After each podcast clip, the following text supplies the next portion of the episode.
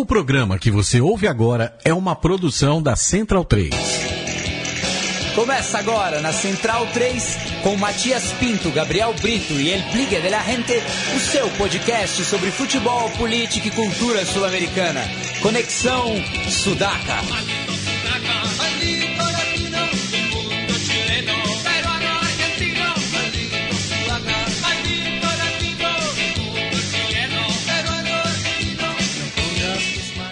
Buenas ouvintes da Central 3, está começando mais um Conexão Sudaca, ocupando e resistindo na sua placa de áudio. É, o programa não é ao vivo, mas é por um motivo muito especial, já que estamos gravando um papo é, com uma testemunha ocular da história. Ele viu a história acontecer na sua frente, é, até por um, um golpe de sorte. Um golpe de sorte, né? Força do destino. Um golpe de sorte. Ele não é só testemunho ocular, como ele, ele, é um, ele registrou a história, né?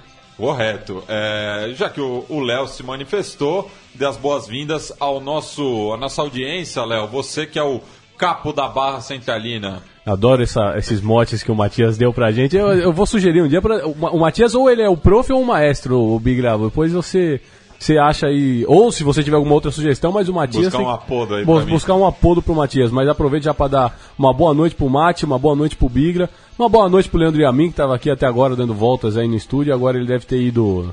Não sei, deve ter ido fazer qualquer cigarro, outra coisa, né? comprar um cigarro e, um e, e, cantar alguma bossa nova em algum bar aí. Bem, o Léo também já anunciou o nosso Felipe Domingues, El Bigla de la Gente, e essa não é criação minha, essa é criação de Daniel Cassol. Dali Matias, Dali Léo, boa noite a todos centralinos. O programa histórico, né? Conversar com um dos grandes fotógrafos da história da Argentina e vai ser um prazer trocar essa ideia com ele. Bueno, é... essa pessoa, esse fotógrafo que a gente se refere é Eduardo Longoni, que fala conosco desde Buenos Aires. Tudo bom, tudo bom Eduardo? Nos entende bem? Olá, ¿Cómo están? buenas noches. Eh, muy, impresionante hacer esta, esta entrevista eh, bilingüe. Sim, sim. A, a, gente agradece e é sempre muito bom é, ouvir e falar em português e castelhano, já que são duas línguas irmãs. É, bueno. Sí, seguro. Seguro. É. seguro. Por, por, suerte hasta ahora voy entendiendo todo. Espero que, que, que ustedes también puedan entenderme. Claro, claro. E, e assim co, como nós, é, qualquer coisa que você não entender, a gente repete sem problema nenhum, daí já em castelhano. É, Eduardo, vamos falar do seu começo de carreira, né? Como você escolheu a fotografia ou como a fotografia te escolheu? Mira, creo que, que, que, es la segunda opción, que la fotografía me, me, me escogió porque la verdad que Yo, eh, cuando era muy joven, eh, acababa de salir del servicio militar, eh, quería, quería trabajar, como muchos de los jóvenes de, de, aquella época, que nos queríamos independizar, irnos de nuestras casas. En mi casa vivía mucha gente y, y yo no tenía una, una, una habitación para mí. Y entonces yo quería alquilar un departamento y quería trabajar de algo. Y la verdad que, que habiendo salido después del colegio secundario, no sabía muchas cosas y no quería trabajar de, como, es lo, más típico en, a esa edad de cadete. Y tenía una camarita que me habían prestado, una cámara chiquita con un, con un, con un lente normal. Y había hecho un, curso en, en, acá en el Fotoclub Buenos Aires, que es un, un fotoclub donde enseñaban a, a, cargar la película, a exponer, a revelar y a poder ampliar una, una foto. Así que con eso y con, con un poco de, de, esa impertinencia que tiene la juventud, eh, me decidí a pedir trabajo en una agencia de noticias, en Noticias Argentinas, que, que luego fue mi, mi gran escuela de, de, fotoperiodismo. Ahí aprendí todo ellos me, me, dieron trabajo, me, me, pusieron ahí bajo la tutela de algunos otros fotógrafos y, fui aprendiendo equivocándome en la calle. En ese momento, lamentablemente en Buenos Aires, creo que en Latinoamérica en general no había, no había lugar donde aprender a estudiar fotografía previamente. Hoy por suerte creo que hemos avanzado y que hay varios lugares donde aprender. Boa noite, Eduardo. Quem, quem fala é o Felipe. É um, é um prazer, um, um honor falar com você. E antes de falar um pouco sobre a sua foto célebre de La Mano de Deus, eu queria. Você teve presente em vários episódios é, importantíssimos da, da história argentina, assim como a ditadura nos anos 80, é, também o atentado à AMIA, né, a, a Associação Israelita Argentina, e outros episódios, né, como a, a queda de, do De La Rua também, tem uma foto emblemática sua. De todos esses episódios, qual que te marcou mais e qual é a foto que você mais gosta do seu trabalho? Bueno, como, como vos decís, eh, la verdad que independiente, más allá de, la foto de la mano de Dios, que es tal vez eh, una de mis, mis, fotos más conocidas, en realidad mi, mi trabajo fundamental fue fotografiar la realidad política y social de la Argentina en la época de la dictadura y los primeros años de la democracia. La verdad que para mí fue muy importante en, el año 79, cuando yo empecé en Noticias Argentinas, el descubrimiento de que la fotografía podía ser una herramienta de opinión, una herramienta en la que yo pudiera contar, decir lo que yo pensaba. Yo era un militante político en, mi colegio secundario, Así que de alguna manera la fotografía para mí fue como una como una militancia por otros por otros medios, ¿no? Y bueno, eh, la, las, las fotos de madres de Plaza de Mayo, que eran las que luchaban más, eh, tal vez más valientemente contra la dictadura, fueron la, las primeras fotos que, que, que nosotros, mi generación, pudo, pudo hacer y que eran fotos importantes porque Tal vez no se publicaban tanto en la Argentina, pero nosotros le dábamos esas fotos a, a, a ellas, a las madres de Plaza de Mayo, y ellas fueron sacando esas fotos vía correspondencia, vía alguna valija que, que alguien se animaba a pasar por, por, por el aeropuerto, a, a los medios extranjeros que fueron publicando un poco la lucha de ellas y el horror que estaba viviendo en Argentina. Así que, bueno, en principio esas fotos fueron muy importantes y las fotos que que también tienen mucha importancia ya en democracia y que es una foto que, que luego sirvió de prueba a la Corte Suprema de Justicia de mi país y también a la Comisión Interamericana de Derechos Humanos, es la foto de un militar eh, apuntándole a dos guerrilleros eh, en, un copamiento guerrillero ya en democracia, en la época de Alfonsín, en la tablada, en un suceso que, que acá fue muy trágico porque hubo muchos muertos, pero además de los muertos hubo cuatro desaparecidos, cuatro guerrilleros que nunca aparecieron, y esta, esta fotografía los retrata en el último instante de vida, dos guerrilleros, que son José Alejandro Díaz e Iván Ruiz, y que de alguna manera es una foto muy emblemática mía porque, porque demuestra que se rindieron desarmados ante, ante los miembros del ejército y, nunca más aparecieron. O sea, es como la prueba fehaciente de que, de que ellos se rindieron y algo extraño pasó en ese, en, en, en ese momento, que es eh, lo que lamentablemente ocurrió, que era la práctica, aún en democracia, por parte de, de, de, de algunos integrantes del ejército argentino, de las mismas de la misma, del mismo horror que, que sucedió en la dictadura, que son los desaparecidos. É, Eduardo, até aproveitar então, aqui é o Leonardo, né? A gente já está conversando há algum tempo. Até aproveitar a pergunta do Bigler, eu queria então que você até complementasse.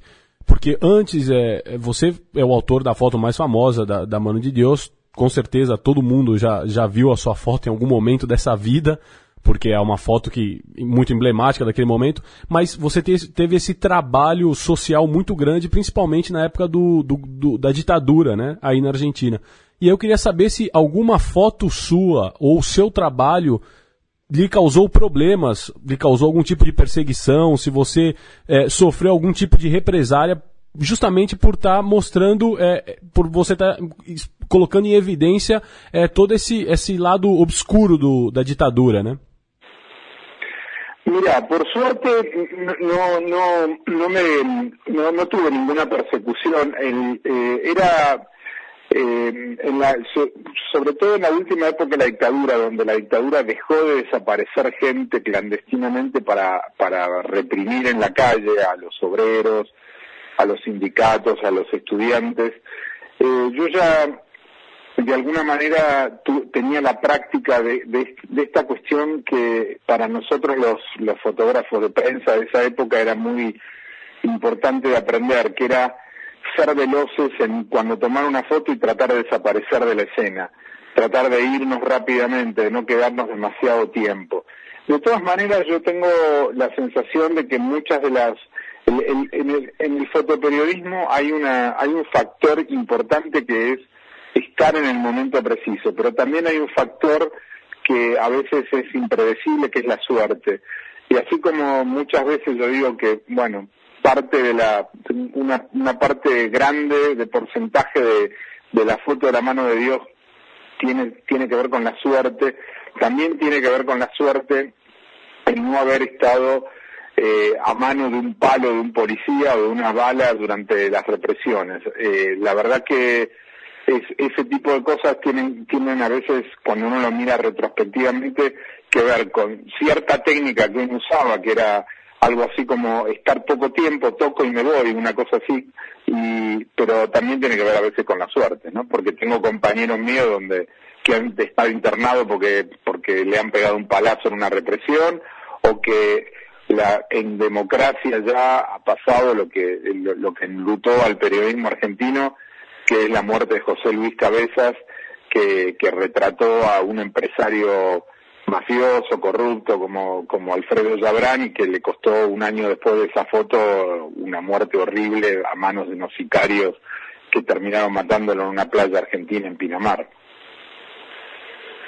É, Eduardo, falando do, do atual momento do, do, jornalismo no geral e do, do, do fotojornalismo também é, na Argentina, é, eu, eu, queria que você falasse como está a situação da categoria aí na Argentina, já que a gente recebe muitos relatos de é, jornais é, demitindo em massa, é, muitos jornais até fechando as portas.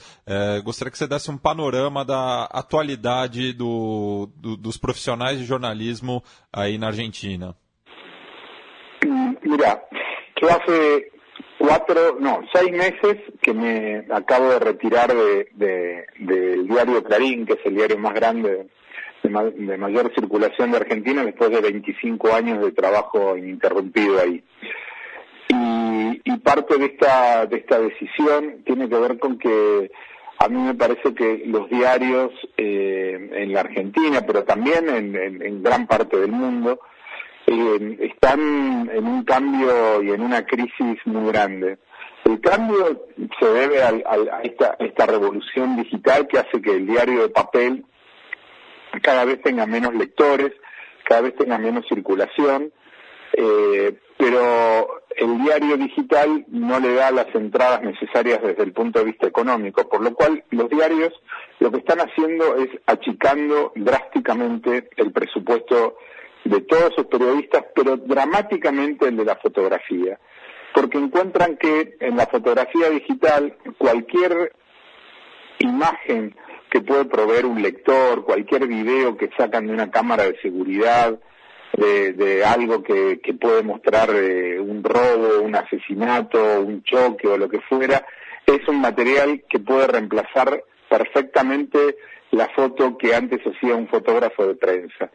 Por lo cual, eh, yo creo que el fotoperiodismo está viviendo un momento de mucha crisis y lo que lo que creo es que la crisis no necesariamente de la crisis no necesariamente se sale mal, pero sí a veces uno metido dentro de la crisis parece que está dentro de lo que nosotros llamamos un lavarropa, ¿no? De esa cosa que un terremoto.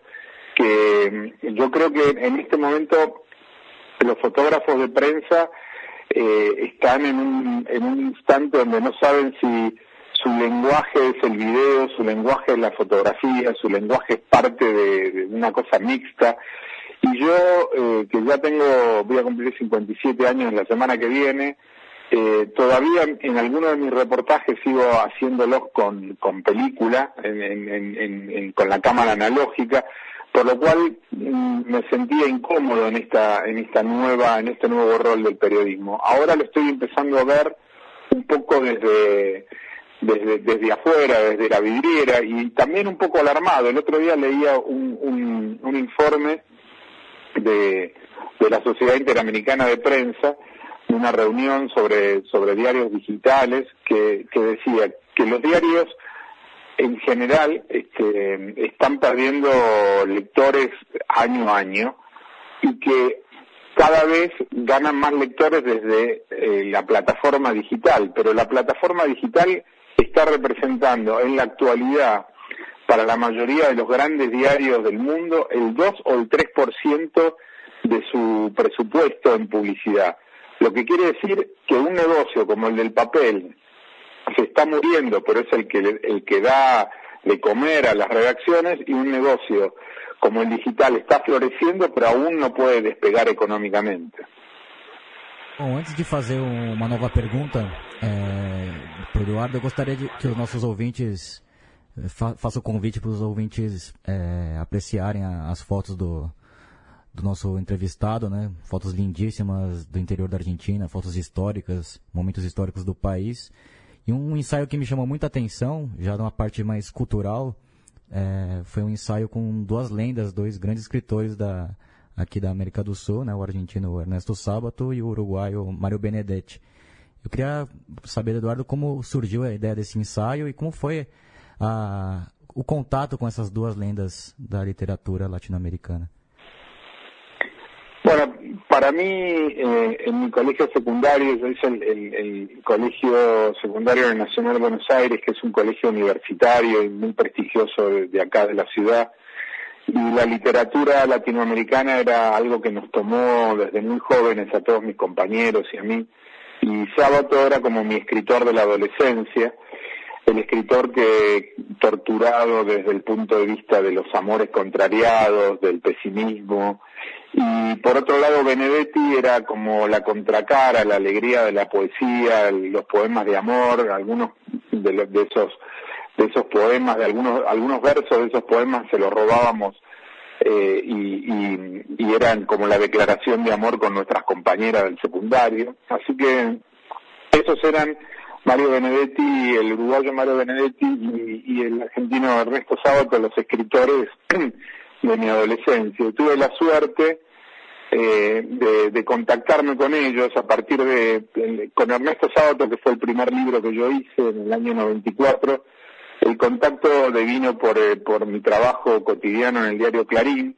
Eh, en el año 91 él cumplía sus 80 años y había el suplemento de cultura del diario, le iba a destinar varias páginas Así que yo, que era fotógrafo del diario ya y editor aparte, decidí ir personalmente a hacer esas fotos y a partir de ahí se, se, dio una relación entrañable con, con, con él, que no solamente es, eh, era un, un, gran novelista, sino que fue el presidente de la CONADEP, que fue la, la CONADEP fue la encargada de, de recibir los testimonios previos al juicio de las juntas militares de los familiares o de los detenidos que habían podido recobrar la libertad durante la época de la dictadura y a partir de ahí se fue desentrañando un poco la maquinaria tan terrible y sanguinaria de, que, que, fueron que fue la que los militares eh, esgrimieron con 30.000 desaparecidos. Y, la verdad que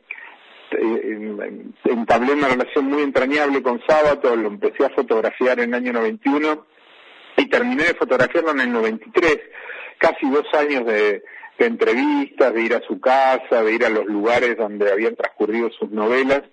Así que él, mismo se encargó, ya que era escritor de, la editorial Planeta de Buenos Aires, eh, de, gestionar que, esas fotos fueran a parar a, un volumen, a un libro, que fue mi primer libro fotográfico. Y a partir de ahí, de la relación que yo tuve con la gente de, Planeta, que era, que era muy buena gente, conocí a Mario Benedetti en, en, la editorial y le propuse hacer un libro similar al que había hecho con, con Ernesto Sábato y ahí estuve volando Buenos Aires, Montevideo durante seis meses y, y también armando una relación muy muy querible con, con Mario que, que fue casi casi parte de mi familia durante mucho tiempo y la verdad que la muerte de Mario fue para mí como la muerte de un familiar, como la muerte de casi de um, de um padre postiço. É muito interessante mesmo, né, quando se dá essa, essa conjunção de, de estrelas, né? Cada um no seu, na sua, na sua, na sua arte específica e conseguem fazer um trabalho tão legal. Já que o Biglia falou, né, pro, do, sobre o trabalho do Longoni, para quem quiser, aí o site dele é o eduardolongoni.com.ar, onde tem esses ensaios, onde tem muitas coisas bem legais. E eu queria que ele falasse um pouco também, explicasse para nós brasileiros. É, você tem um ensaio aqui, né, sobre a figura do Gautito, Gautito Gil, né, Gautito Gil. Não sei como vocês preferem a pronúncia aí, você pode até me corrigir aí. Eu queria que você explicasse um pouquinho para a gente é, o, o, quem é o, Gauti, o Gautito, quem, quem é essa figura que você dedicou até inclusive uma sessão no seu site. Eh, mira, el Gauchito Gil es, un, es una figura, eh, es, es, en este momento el santo pagano ma, con mayor eh, con mayor llegada entre los argentinos, con, con, diría yo eh, con mayor rating. Eh, es un es un es un santo pagano que está en parte ligado con, con alguna cuestión de, de, los presos, de los, de los detenidos en las cárceles, porque está muy ligado a San la Muerte, y es una figura que tiene mítica de, la historia argentina, que tiene varias, es una leyenda, porque tiene varias acepciones históricas. Hay quienes dicen que el gauchito Gil en realidad era un, un, un eh, como una especie de mercenario que estaba en distintos bandos eh, en la provincia de Corrientes, pero sobre todo tiene, tiene que ver con que en Corrientes estaban los liberales y los autonomistas, y ahí había una, como una especie de guerra de guerrillas, y el gauchito Gil actuaba en eso, hasta que parece ser, cuenta la leyenda, que en un momento es detenido por, por, eh, por las fuerzas militares, que lo quieren fusilar en el mismo instante en el que lo detienen y él le dice a quien a quien tiene enfrente que lo va a fusilar le dice que que está bien que lo mate pero que tenga en cuenta que su hijo cuando vuelva a su casa su hijo va a estar gravemente enfermo. Y si él vuelve por este militar a darle sepultura al gauchito Gil, a, a, él, al personaje que habla, va, va a poder vivir tranquilo y su hijo se va a sanar. Y efectivamente lo matan al gauchito Gil, este militar vuelve a su casa, su hijo efectivamente está enfermo, y entonces ante la duda y ante el estupor de lo que está pasando, de lo que le pasó, vuelve al lugar donde lo, lo fusiló, donde lo asesinó y lo entierra, y a partir de ahí surge la, la, la, este, este santo, que no es un santo que esté aceptado por la Iglesia Católica, pero es un santo pagano que tiene muchísimos adeptos. Cada 8 de enero en una, una pequeña ciudad correntina que se llama Mercedes, se juntan cientos de miles de personas en una ceremonia muy extraña, porque no es una, no es una ceremonia como la que nosotros podemos pensar de la fe católica, sino que ahí es como una especie de romería, cada uno hace lo suyo, hay lotería, hay juegos, hay diversiones, parque de diversiones, hay, gauchos que bailan chamamé, que es el, que el baile eh, correntino por, por, por naturaleza, y hay, hay otros que comen pantagruélicamente y gente que se tatúa el, el santito en la piel, y, y es como una especie de gigantesca romería donde yo fui a fotografiar y, y, y la verdad que fue un reportaje que primero que cambió mi manera, yo en general fotografío en blanco y negro y, en aquella ocasión lo hice en color porque me parecía que ese color rojo que todo lo tiñe es como como muy importante de, que se vean las imágenes y es un reportaje que me, que me subyugó mucho porque es algo absolutamente desconocido para mí y, y de alguna manera también desconocido para, para las grandes ciudades, sobre todo para Buenos Aires. É, Eduardo, você que teve presente na, na, cobertura do Mundial de 86, e já que a gente está falando aí do, do, do, campo espiritual, né, da, da, da, dessa questão do, do Santos, é, eu queria que você falasse, se você conhece, claro, é, dessa história que envolve é, o plantel de 86 em relação à Virgem de Copacabana de Punta Corral. Sí, ahí hay una historia que, que hay una leyenda. Eh, antes de ir al Mundial al Mundial 86, eh, la selección argentina comandada por, por Carlos Vilardo, por el director técnico, eh, fue a hacer una, una especie de, de acostumbramiento a la altura a, a la provincia de Jujuy. Jujuy tiene varios, la provincia de Jujuy, que es una, una provincia norteña Argentina, tiene varias ciudades que tienen una altura similar a la que tiene el DF de México, que era donde iba a tener que jugar Argentina muchos muchos partidos. Entonces Pilardo lo que lo que decidió es que hicieran una, una especie de adaptación al, a ese clima y ahí ahí eh, yo después durante muchos años hice un, ensayo sobre la fe católica en, en, la Argentina y hay dos vírgenes muy importantes que son la Virgen como vos decías, de Copacabana y la, Virgen también de Tumbaya, que son vírgenes que adoradas por, por, por, una parte del catolicismo muy importante del norte del norte argentino, pero también con un sincretismo que, que, está, que existe ahí entre el catolicismo que eh, establecieron los españoles en la conquista y la creencia de los, de los, de los pueblos originarios de la zona, ¿no? De, de, de esa zona que era el, que, que, tenía que ver con la conexión con los incas y con el altiplano boliviano. Y, la verdad que ahí se hizo, además de la pretemporada, como una especie de, de, se entregó la selección a esa virgen y lo que cuenta la leyenda, lo que dice la leyenda es que como nunca más el equipo argentino luego del, del 80 y de, de la pretemporada esa previa al Mundial 86 fue a entrenar y se, a, la provincia de Jujuy, por eso nunca más ganó un mundial. Bueno, esa, esa es la leyenda, de alguna manera, como una especie de maldición de la Virgen sobre la selección argentina.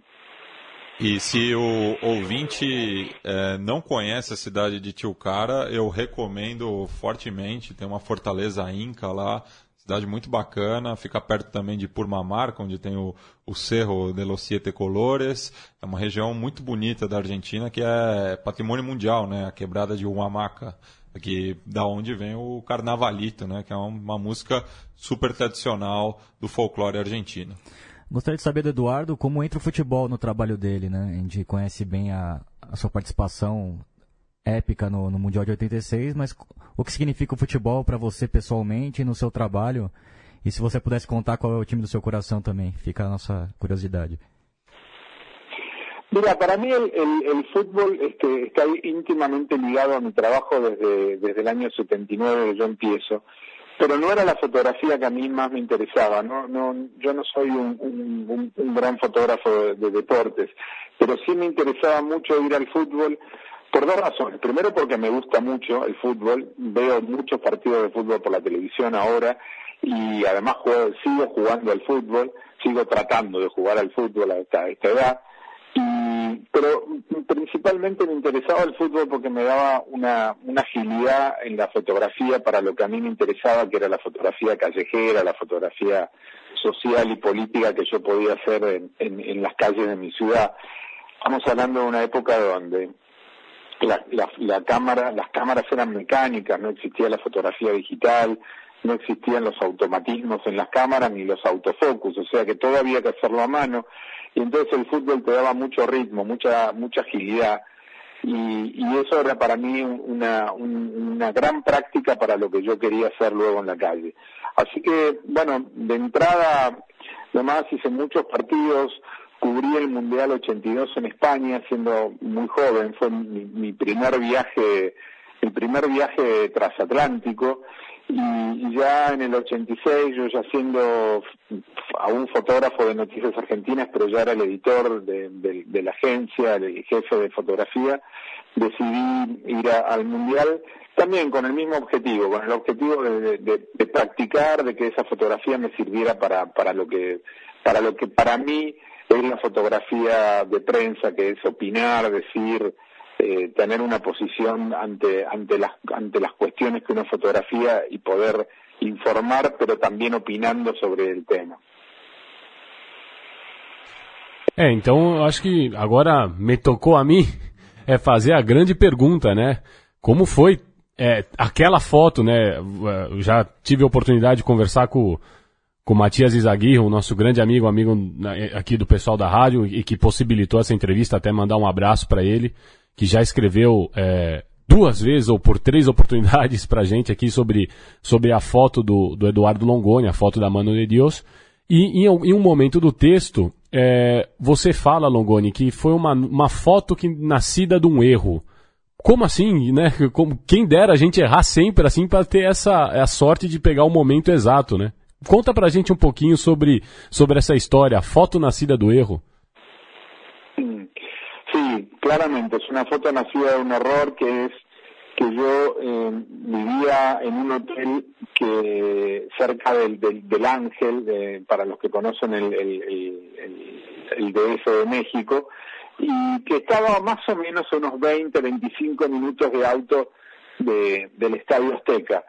Y yo ya había eh, cubierto ese, ese trayecto varias veces y el día del partido pedí un auto que me, que me llevara a mí y a mi equipo voluminoso, porque era un baúl enorme donde yo llevaba mi laboratorio eh, portátil completo. El, laboratorio constaba de, de la ampliadora, de los tanques de revelado, de líquidos, de cubetas, del transmisor de, de telefotos, o sea, toda una, una parafernalia que pesaba casi 100 kilos.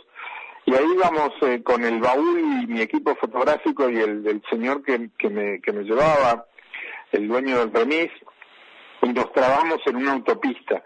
Eh, la, las autopistas de, del DF siempre son están muy cargadas de autos, pero además eh, un año antes había habido un terremoto, el terremoto del 85 que devastó la mitad de la Ciudad de México.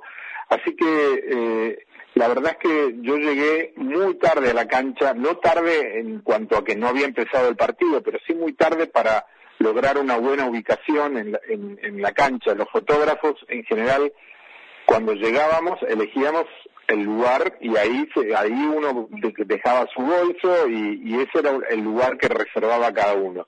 La mayoría de, de los fotógrafos siempre quiere un lugar que tiene que ver eh, que está entre la línea atrás de la atrás en la línea de, de, de, gol en la línea de los arcos que, que está desde el área grande hasta el banderín del córner. Ese es el mejor lugar para un fotógrafo de prensa que va a hacer un partido de fútbol, porque puede usar sus lentes en un ángulo donde puede tener casi la mitad de la cancha cubierta y también el área y el arco. Y como yo llegué tarde, tuve que armar mi laboratorio en las entrañas del, Estadio Azteca, en un cuartito que, que había alquilado, hasta que bajé y pude encontrar un lugar, faltaban 15 o 20 minutos para el inicio del partido, Así que me quedé en un lugar muy, muy incómodo que era eh, cerquita del palo izquierdo de Peter Silton. Este lugar que yo conseguí en el primer tiempo es el lugar que se replicaba, o sea, el mismo lugar que yo iba a tener en el segundo tiempo. Hay una cuestión de códigos entre los fotógrafos que si en el primer tiempo, si uno llegó tarde y en el primer tiempo tiene un mal lugar, en el segundo tiene que tener el mismo. Así que, bueno, yo estaba muy, muy mal ubicado y con muy pocas fotos en, cámara para, para poder hacer porque tenía el lente grande que yo tenía, el, el tele más largo, que era un 300 milímetros, era un tele que casi no podía usar.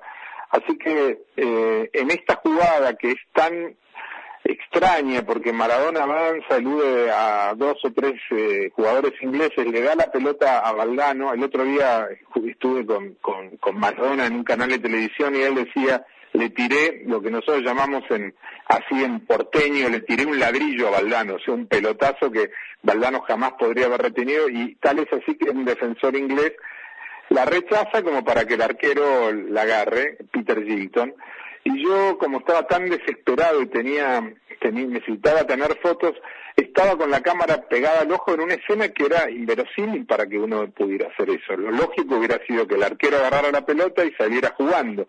Y eso fue la lógica que hicieron todos los fotógrafos, bajar la cámara y esperar a ver qué hacía Peter Gilton con la pelota. Como yo estaba un poco este, en esta conjunción de estar en el lugar, tener suerte y estar un poco desesperado, tenía la cámara en el ojo cuando vi que la pelota iba hacia Peter Gilton, pero subía una sombra al, al, lado de él y esa sombra era nada más y nada menos que Maradona con el puño que empuja la pelota, que le pega la pelota y la pelota mansamente va hacia el arco. Yo francamente en el momento no sabía a ciencia cierta.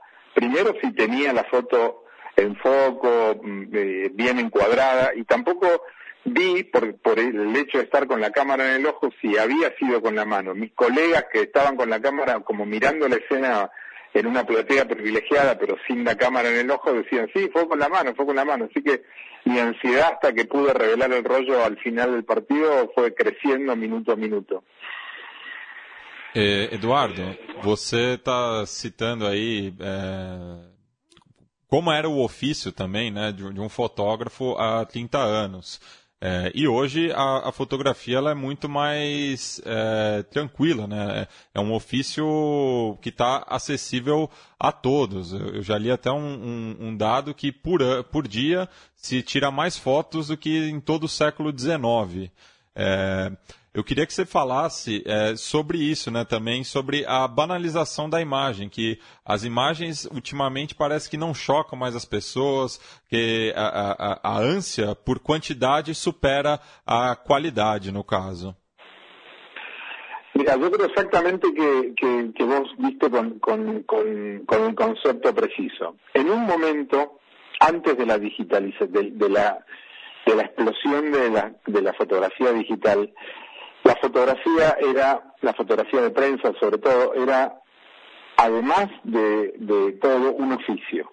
O sea, atrás de la cámara siempre va a haber una mirada. No es lo mismo un, un, fotógrafo mirando a través de una cámara digital o de película o de placa o de medio formato que alguien que usa un dispositivo para sacar una foto y que no tiene, no tiene un objetivo preciso con esa foto. Pero en aquel momento, además de la mirada, se necesitaba conocer un oficio. El oficio de saber exponer una foto, de ponerla en foco, de usar los lentes correctamente, luego de revelar el rollo, de hacer una buena ampliación, de ser veloz en eso.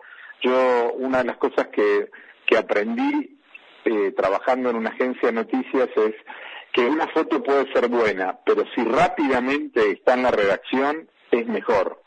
Eh, porque una foto buena puede quedar afuera de la publicación de las páginas de un diario si no llega a tiempo.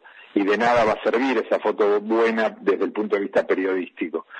Entonces, para mí, ese oficio es eh, una, una fuente muy importante para que era para nosotros los fotógrafos. Era muy importante conocer ese oficio, ser veloz, tener esa versatilidad. Hoy yo lo que creo es que hay una, una etapa superada. No hay más oficio de fotógrafo porque las cámaras vienen casi con ese, con, yo lo que digo es que vienen como una especie con un japonés adentro que ya sabe el oficio, que es que enfoca, expone, hace todo eso. De todas maneras, yo sigo confiando en que hay que tener una mirada atrás de, esa cámara. O sea, muchas veces alguien, a un fotógrafo que hace una foto interesante, le preguntan, ay, ¿con qué cámara le hiciste? Y yo siempre me llama la atención porque creo yo que si tuvieran a Picasso o a Rembrandt adelante o a, o, a Matisse o a Monet, no le preguntarían acerca de un cuadro con qué pincel lo pintó. Y finalmente la cámara es una herramienta, lo que importa es la mirada, la mirada que tiene atrás esa persona, ese fotógrafo que quiere decir algo, que quiere comunicar algo con, con, con, esta técnica.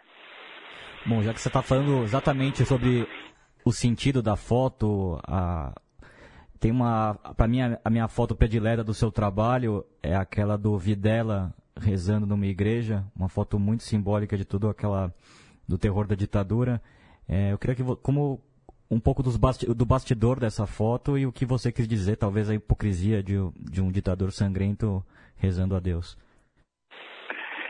Bueno, yo, yo lo que lo que me han preguntado algunas veces acerca de esa foto de Videla rezando en la capilla Estela Maris, que era un aniversario del golpe, del sangriento golpe, el quinto aniversario. Esa foto fue tomada en el año 1981, a cinco años de, del golpe de Estado.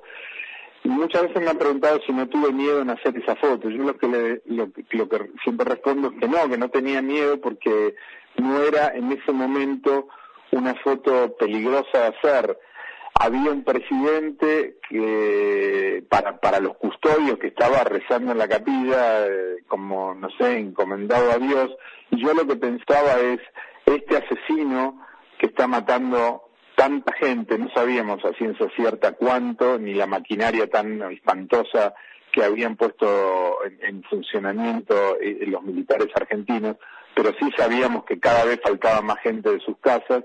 Este, este asesino está en, una posición cristiana, encomendándose a, alguien como Cristo que, dio su vida por, los demás.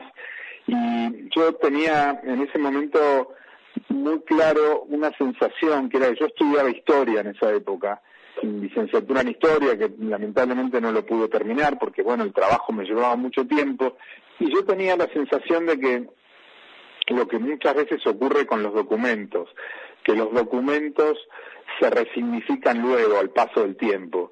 Y de alguna manera para mí esa fotografía representaba eh, esa, esa connivencia que había entre los militares sanguinarios asesinos de esta dictadura con la jerarquía de la Iglesia Católica, con la alta jerarquía de la Iglesia Católica, porque hubo muchos curas que ayudaron a la gente, pero la alta jerarquía de la Iglesia Católica que estaba totalmente al tanto de lo que estaba pasando. Y de alguna manera esa foto luego se resignificó con ese, de esa manera.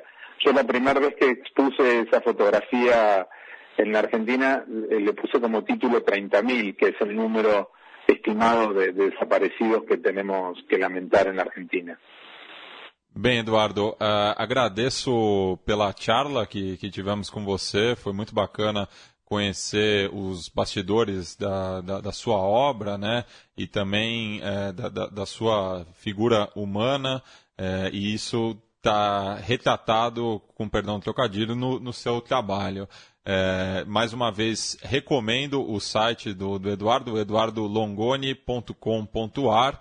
É, a gente vai linkar também na página do programa e deixo espaço para você é, fazer alguma consideração final é, para a nossa audiência.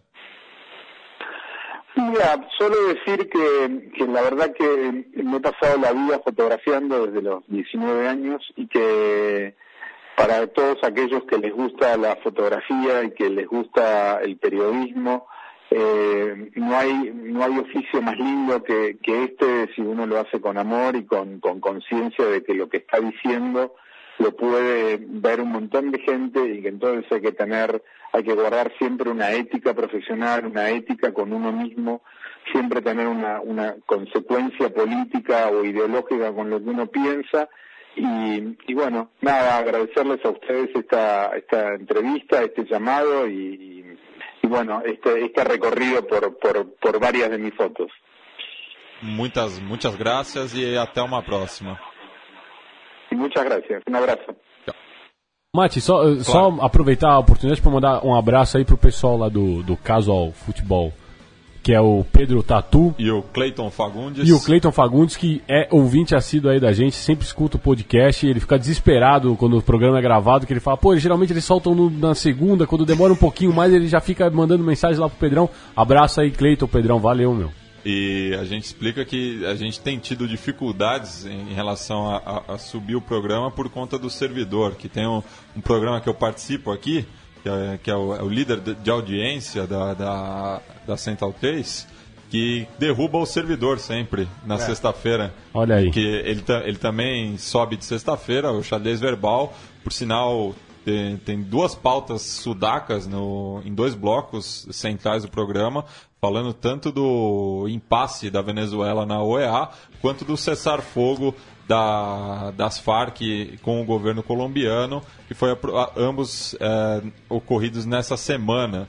Então não deu tempo da gente falar é, do contexto político do continente, mas você pode ouvir é, eu e o Felipe Figueiredo dando uns pitacos lá no xadrez verbal. A gente vai encerrar o programa de hoje com uma a, a, o último lançamento da, da banda Doble Força, né, Biglia? É, já que tocou Dos Minutos também, emblemática banda de punk rock, o Dos Minutos que faz parte da do Doble Força, que faz parte da mesma geração ali no final dos anos 80, vai pro seu oitavo disco de estúdio, Diez, que vai, será lançado em julho com um show lá em Buenos Aires.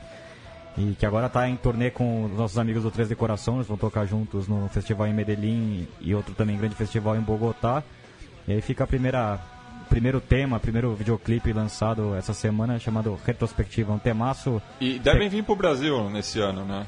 Tem um papo rolando, né? Certamente tem um papo, já, já estiveram aqui em três oportunidades e esperamos ver o Doble Força aqui em São Paulo, ojalá. Bem, e se vierem a gente chama o Guito aqui pro, pros nossos estúdios, já que a vez que a gente tentou bater um fio com ele, a gente ficou na mão, né? Não, certamente, já tenho confirmado a presença do Hugo se, se ele estiver aqui no Brasil ou mesmo por, por Skype já combinamos de, de, fazer uma entrevista aí quando, na semana que, que for lançado esse disco, que deve ser uma pegada bem ramoneira, como, como clássico dessa enorme banda, para mim a minha pre, banda predileta lá da Argentina. Então, com o som de doble força, com retrospectiva, a gente fecha mais esse Conexão Sudaca.